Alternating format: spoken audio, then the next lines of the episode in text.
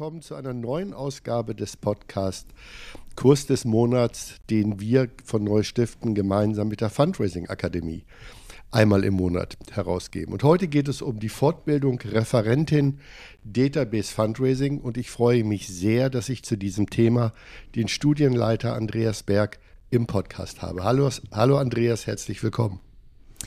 Hallo Andreas, vielen Dank äh, für die Einladung in diesem Podcast. Du, das Thema Database ist ja etwas, was extrem wichtig ist, aber ganz viele Menschen haben wahrscheinlich keine so richtige Vorstellung, also ich zumindest nicht, keine richtige Vorstellung, was ist Database eigentlich? Magst du uns mal mit zwei, drei leicht verständlichen Sätzen erklären, was sich dahinter verbirgt? Äh, ja, also das ist zwei, drei Sätze ist natürlich immer das Komplizierte daran. Ne? Also, aber im Grunde Database Fundraising, ich fange mal damit an zu sagen, was es nicht ist. Es ist keine bestimmte Art Fundraising zu machen, sondern es ist etwas, was tatsächlich bei jeder Art Fundraising zu machen helfen kann. Also ob man jetzt eher äh, sich fokussiert auf Philanthropie, Großspender-Fundraising, ob man sich fokussiert auf ähm, das klassische Direktmarketing, ob man sich auf Social Media, E-Mail-Newsletter ähm, fokussiert. Ähm, bei allem kann Database Fundraising helfen, indem es äh, Informationen über die Spender bereithält und das in einer ähm, sowohl individuell auf die Person bezogenen Form als auch in einem größeren Maßstab auswertbar und äh, eben auch automatisierbar. Also man kann auch automatisiert ähm, Dinge, Handlungen durchführen im Database Fundraising. Das heißt, dieser alte Grundsatz, kenne deine Spendenden äh, und du weißt, wie du sie erfolgreich binden und ansprechen kannst. Das äh, ist, das liefert für dich quasi die, die, die Datenbank, in der wir die Spenderinformationen gesammelt haben. Absolut, ja. Hm. Also bei Organisationen, die mehr als 50 bis 100 Spender haben, geht das eigentlich ohne ein Datenbanksystem gar nicht mehr. Ja. Also 50 bis, 50 bis 100 kann man noch irgendwie im Kopf das, einen Überblick okay. haben. Hm. Danach braucht man auf jeden Fall eine Datenbank. Ja, aber das ist spannend, aber äh, viele sagen ja, mir reicht eine Excel-Tabelle. ähm, und du sagst ja zu Recht, naja, 50 bis 100 Informationen kann ich im Kopf behalten. Was würdest du so spontan sagen, sind denn so überhaupt die wichtigsten Informationen zu Spendenden? Weil ich glaube nämlich, das will ich als Nachsatz sagen, ich glaube, selbst bei 50 ist es schon schwierig, das im Kopf zu behalten. Also alles im Kopf zu behalten, würde auch bei 50 nicht gehen. Also ähm, was ich meinte, ist, dass man bei 50 noch ungefähr weiß, wer wer ist. Ja, okay. Ähm, bei mir. Also wir haben äh, eine ganze Vielfalt von Daten. Wir haben natürlich in einem Fundraising-Datenbanksystem immer auch eine Nebenbuchhaltung. Äh, und das bedeutet, dass wir äh, komplett die Spenden haben, dass wir komplett Lastschriften haben oder äh, PayPal, Dauer-PayPal-Zahlungen. Ähm, alles, was es da gibt, mit den kompletten Informationen, also aufgrund welcher Fundraising-Aktion wurde gespendet, wofür wurde gespendet, ähm, von welchem Konto würde da auch stehen, ist jetzt nicht so die wichtigste Information äh, Datum, Betrag ja. äh, und so weiter. Ähm, ganz wichtig ist auch der Punkt Dokumentation. Mhm. Also jede ausgehende Kommunikation kann ich sehen und auch jede eingehende. Mhm. Teilweise geht es automatisch. Ähm, teilweise muss man dann äh, Hand anlegen, weil ein Telefongespräch automatisch äh, dokumentieren, dass ähm, so weit sind wir mit äh, Spracherkennungssystemen noch nicht. Und wenn, dann hätte ich auch Datenschutzfragen mhm. da drin. Ja, total spannend. Aber du bist ja mit dem Thema, wenn ich das sehe, mehr als 20 Jahre schon beschäftigt. Und du hast, mhm. wenn ich das mal so ein bisschen frech formulieren kann, ja eigentlich was Richtiges studiert, nämlich Mathematik und Sozialwissenschaften, wenn ich das richtig in Erinnerung habe. ja, wie, wie kommt man mit so einer guten Qualifikation denn A zu dem Thema und B in das Fundraising? Ja, ähm, also Mathematik und Sozialwissenschaften äh, hat mich so ein äh, bisschen prädestiniert für, äh, für den Analysesektor. Mhm. Ähm, und äh, darüber bin ich zufällig auch ins Fundraising gekommen. Ähm, weil ich nämlich bei einer äh, Spezialagentur angefangen habe, äh, die ausschließlich nur für Gemeinnützige gearbeitet hat. Ah ja. Und da haben wir ein bisschen Marktforschung gemacht. Mhm. Äh, vor allem haben wir aber auch äh, äh Mailing-Optimierungen und, und größere Analysen äh, gemacht. Ja. Am Anfang äh, ganz viel fürs Rote Kreuz. Mhm. Das war so mein, mein, äh, mein erster Kunde. Und darüber bin ich quasi ins, ins Fundraising gekommen. Ähm, auch auf meinen ersten Fundraising-Kongress. Das war, glaube ich, 1997 in Hürth. oh ja. Oh ja, jetzt wollen wir nicht über die alten Zeiten sprechen. Nein, nein, um Gottes Sondern was mich wirklich nochmal interessiert, bevor wir auf den Kurs einsteigen, über den wir ja eigentlich mhm. inhaltlich sprechen wollen. Äh, aus deiner Sicht in dieser, dieser langen Zeit, seit, äh, seit Ende, Mitte, Ende der 90er Jahre bis, bis heute, wie hat sich denn aus deiner Sicht äh, Database Management verändert? Also damals war es absolut etwas für Spezialisten. Äh, und zwar nicht nur in, in Fragen wie der Analyse und äh, ähnlichen Sachen, äh, sondern auch schon bei der Eingabe. Also der Spender Service hat das genutzt, aber ähm, so die Durchschnittsfundraiserin, der Durchschnittsfundraiser ist da kaum selber mit in Berührung gekommen. Ähm, das hat sich natürlich schon, wenn man heute guckt, grundlegend geändert. Also in praktisch allen Organisationen, die ich kenne, weiß grundlegend schon mal jeder Fundraiser, jede Fundraiserin, wie man die Datenbank bedient, also zumindest wie man darin Eingaben macht und welche Informationen man wo findet. Ja. Ähm, und das ist eigentlich die Linie, die ich sehe von, von einem ähm, Spezialtool zu einer, man muss dann sogar sagen, Sammlung von Tools, die wirklich jedem helfen kann. Ja. Ja, das ist das, das glaube ich, äh, wichtig, dass du es nochmal sagst. Ich selber bin ja fast zur gleichen Zeit wie du in, den, in, in, in die Sozialwirtschaft eingestiegen. Und für mich war das äh, Thema Datenbanken, Database immer so ein Spezialistenthema. Ich würde sogar ein bisschen sagen, so als ich, ich komme ja eher so aus dem Vertrieb, für mich war das immer so ein Nerd-Thema, also von, von Menschen, die sich so tief da reinwühlen mhm. und wirklich mhm. wahnsinnig viele, viele mhm. Dinge rauslesen konnten. Und das hat mir, das hat mir, glaube ich, mehr Angst gemacht, als es mir imponiert hat. Ähm, und wenn du jetzt sagst, das ist aber für, für, für, die, für die Generation der FundraiserInnen jetzt so ein ganz alltägliches Tool, dann hat sich ja dieser Bereich wahnsinnig rasant entwickelt. Hat das was auch damit zu tun, dass die Tools einfacher geworden sind, dass die Software, die man nutzt, nicht mehr so komplex ist wie früher? Oder liegt es daran, dass die Generation der FundraiserInnen äh, digitaler geworden ist? Äh, ja, ein bisschen von, von beidem. Also was man ganz klar sehen muss, dass ähm, der ja, Berührungsängste ist mir als Wort zu groß. Ich sag mal, der Respekt davor ja. ähm, in unserer Generation noch weiter verbreitet ist als bei den mhm. Jüngeren. Ja. Für die Jüngeren, aber das ist auch logisch, die, die sind noch mehr mit diesen Techniken aufgewachsen. Mhm. Ähm, wenn die was nicht verstehen, dann äh, gehen die auf YouTube, gucken sich ein Video an und dann fuchsen die sich da rein. Ja. Ähm, da gibt es kaum Berührungsängste. Äh, das ist bei älteren Fundraisern noch ein bisschen weiter verbreitet, weil die es auch noch gewohnt sind, dass es Spezialistentum ist. Hm, ja. Ähm, und dann sehen wir zwei Bewegungen, die quasi gegenläufig sind. Wir sehen schon eine bessere Ergonomie.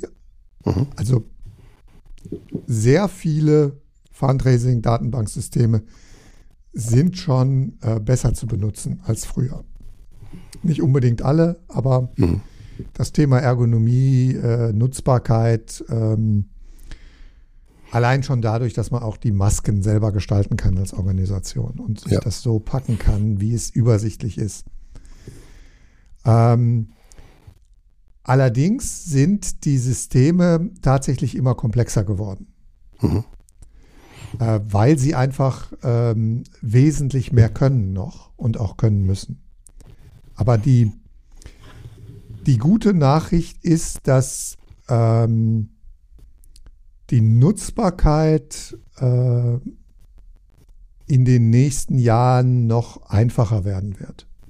Mhm. Das halte ich persönlich noch für einen, wie soll ich sagen, der, der noch nicht richtig entdeckten Nebeneffekte der, der ganzen künstlichen Intelligenz, dieser, dieser neuen Tools, ja. die dort kommen.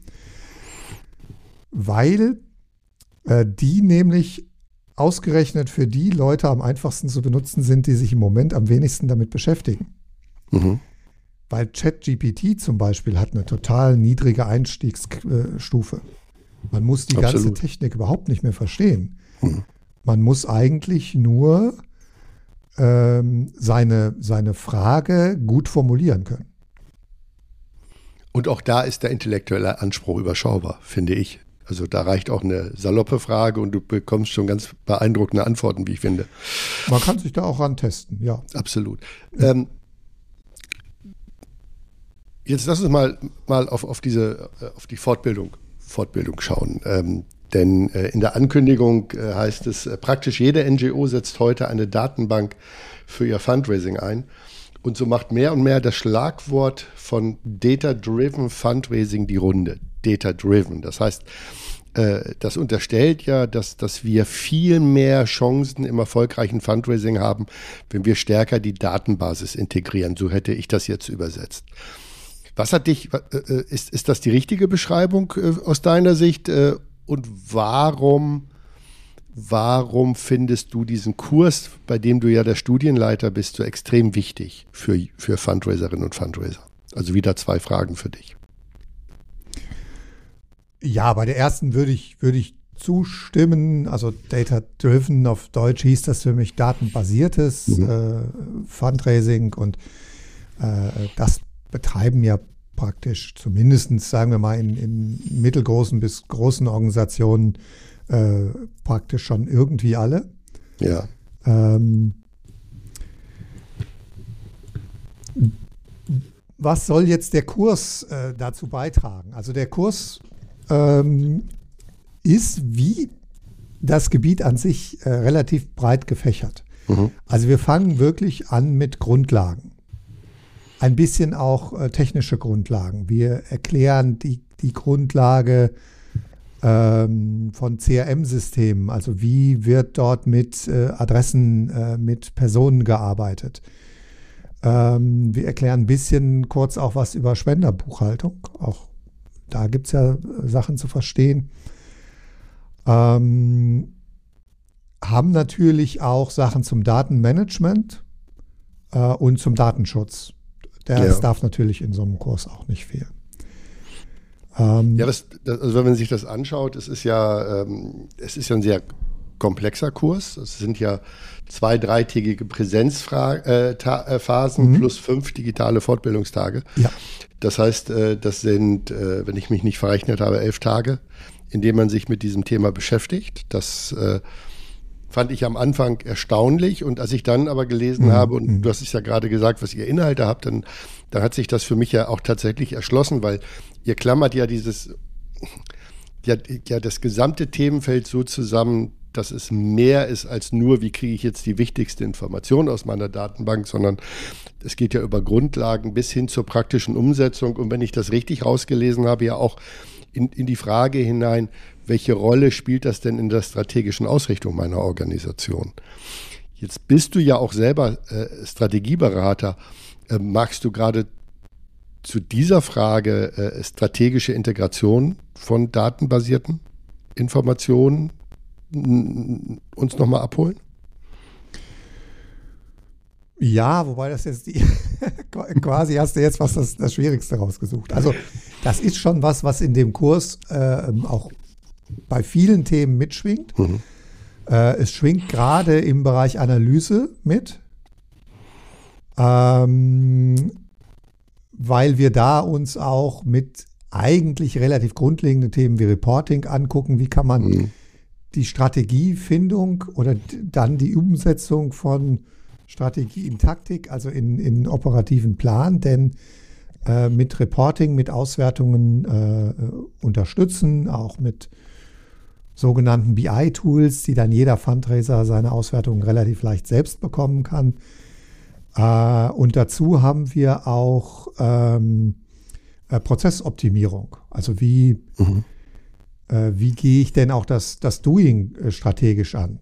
Weil ja. das auch etwas ist, was oft an den Database-Fundraisern sozusagen, ähm, na, ich will nicht sagen hängen bleibt, aber in deren Aufgabenbereich fällt, wenn man sich näher damit beschäftigt. Ähm, weil über die Datenbank ja ganz viele Arbeitsabläufe strukturiert mhm. werden.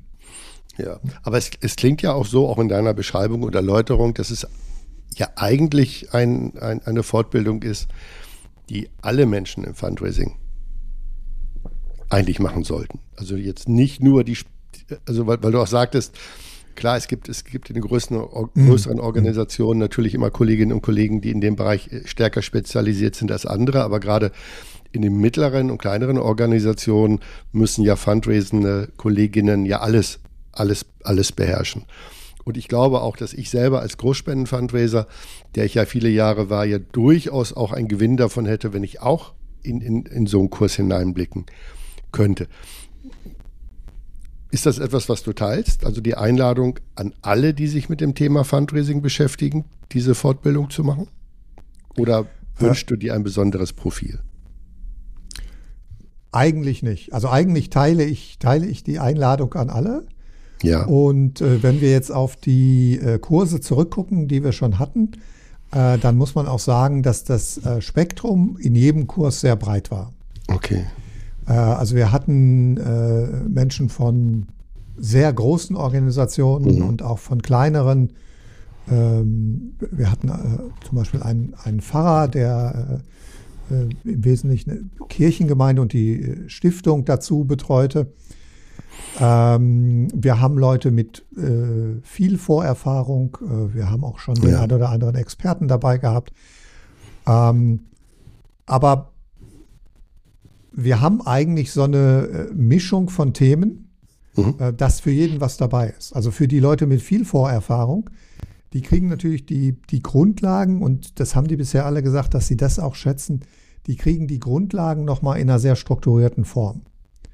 Okay. Weil die meisten von denen äh, sind ja quasi äh, Autodidakten, die haben sich das ja selber beigebracht. Mhm. Ähm, und die Leute mit wenigen Vorerfahrungen kriegen natürlich auch genau das und ja. kriegen aber auch einen Ausblick, was ist denn noch alles möglich, wenn ich ähm, quasi an dem Thema dranbleibe. Mhm.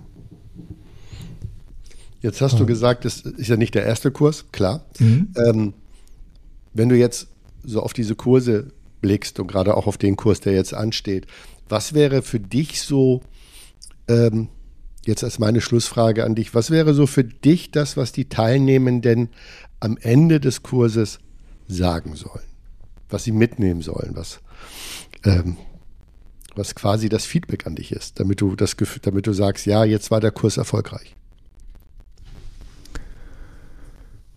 Ähm, das ist jetzt eine schwere Frage. also, Naja, ich habe ich hab also so zwei Sachen äh, im Kopf. Also einmal das, was ich gesagt habe. Also mhm. A, dass, dass der Kurs Ihnen äh, eine gut strukturierte Grundlage ähm, äh, gebracht hat, ähm, um in dem Thema äh, quasi weiterzumachen. Und das Zweite natürlich, dass Sie auch etwas äh, mitnehmen, was Sie direkt an den Schreibtisch mitnehmen können. Mhm. Also wo sie sagen können, äh, wenn ich jetzt äh, Montag am Schreibtisch bin, dann mache ich das und das. Und äh, beziehungsweise ist es ja sogar so, dadurch, dass der Kurs sich ja über einen äh, größeren Zeitraum erstreckt, ähm, frage ich das im Abschlussblock schon. Also mhm. habt ja. ihr schon was umsetzen können? Ähm, und das kann natürlich nicht, nicht jeder in, in der kurzen Zeit. Äh, aber das kommt tatsächlich. Also die, die meisten haben entweder tatsächlich mit irgendetwas schon begonnen äh, oder haben einen konkreten Plan, äh, was, sie, was sie mit dem Wissen machen werden. Ah, prima. Äh, und das und Letzte ist, ist ja. eigentlich ähm, für mich sozusagen, wenn das eine Teilnehmerin, Teilnehmer sagt, eigentlich das größte Lob. Mhm. Ja, das glaube ich gern. Und alle HörerInnen dieses Podcasts, die mehr über diesen Kurs wissen wollen, es gibt, wenn ich das richtig auf der Seite der Fundraising Akademie gelesen habe, am 7. Februar einen digitalen Informationsabend, äh, wo, glaube ich, Fragen gestellt werden können und der Kurs noch etwas intensiver vorgestellt wird, Andreas, oder? Äh, das ist richtig. Äh, wir haben am 7. Februar äh, einen, einen digitalen Infoabend und wir haben dann am 12. März nochmal einen also für Ach, die, die am, am 7. Äh, Februar nicht können. Und äh, da stelle ich den, den Kurs weiter vor. Äh, und natürlich ähm, können dann auch Fragen gestellt werden. Und äh, wir machen das jetzt seit zwei Kursen, glaube ich, mit den Infoabenden. Und da kann man äh, so ein bisschen im Gespräch ganz gut auch rauskristallisieren, ist das der richtige Kurs für mich. Ach, prima. Klasse. Andreas, recht herzlichen Dank für den ja. Einblick in den Kurs und ein Stück Einblick auch für mich in, in Database Fundraising. Danke, dass du dir die Zeit, Zeit genommen hast. Sehr gerne. Vielen Dank für die Einladung.